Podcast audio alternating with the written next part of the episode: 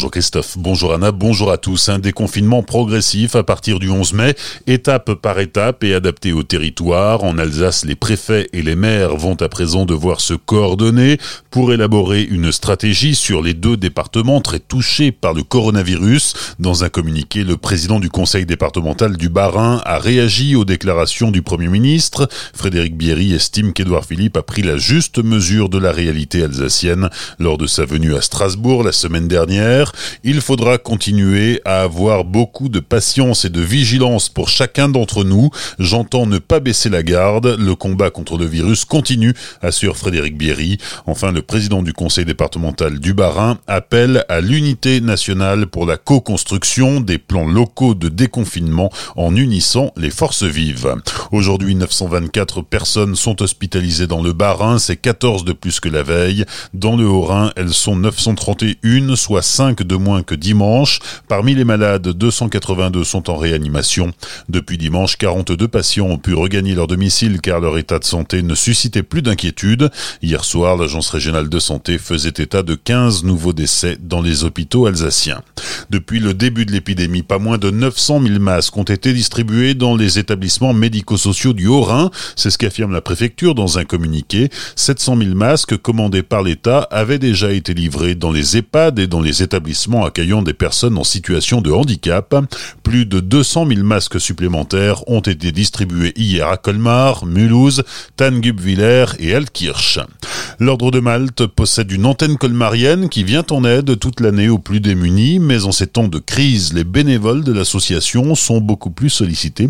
C'est ce que révèle Nadia Hogg, responsable du secteur de Colmar. Le Covid-19 a eu des effets secondaires importants, hein, euh, notamment sur euh, la précarité et sur les, les finances des personnes euh, qui étaient déjà en précarité. Donc là, on a littéralement multiplié par trois nos interventions. Heureusement, le nombre de bénévoles a augmenté aussi du coup parce que les gens se sentent beaucoup plus solidaires avec euh, l'épidémie. Et puis il y a aussi des groupes euh, Facebook par exemple comme Solidarité avec les soignants, des choses comme ça, qui vraiment ont fait un travail, un effort de partage, de prise de contact auprès des supermarchés ou des choses comme ça qui sont vraiment formidables et qui nous ont permis aussi du coup de pouvoir augmenter les distributions alimentaires, les contacts avec les personnes. Il n'y a aucune aide des collectivités aujourd'hui. On a en revanche une aide de la préfecture pour ce qui concerne les masques, le gel hydroalcoolique qui nous a permis de tourner. Hein. Sans ça, sans protection pour nous-mêmes et pour les personnes qu'on rencontre qui sont très fragilisées déjà avec des pathologies importantes dans la rue, eh bien, euh, il fallait se protéger, les protéger elles avec les masques et le gel. Donc ça, la préfecture a assez rapidement distribué ça pour qu'on puisse intervenir. Du coup, on n'a eu qu'une seule maraude annulée en fait depuis le début du confinement. Pour les aider, vous pouvez vous rapprocher de l'association si vous voulez vous investir et pour donner de la nourriture ou du matériel pour ceux qui en ont besoin.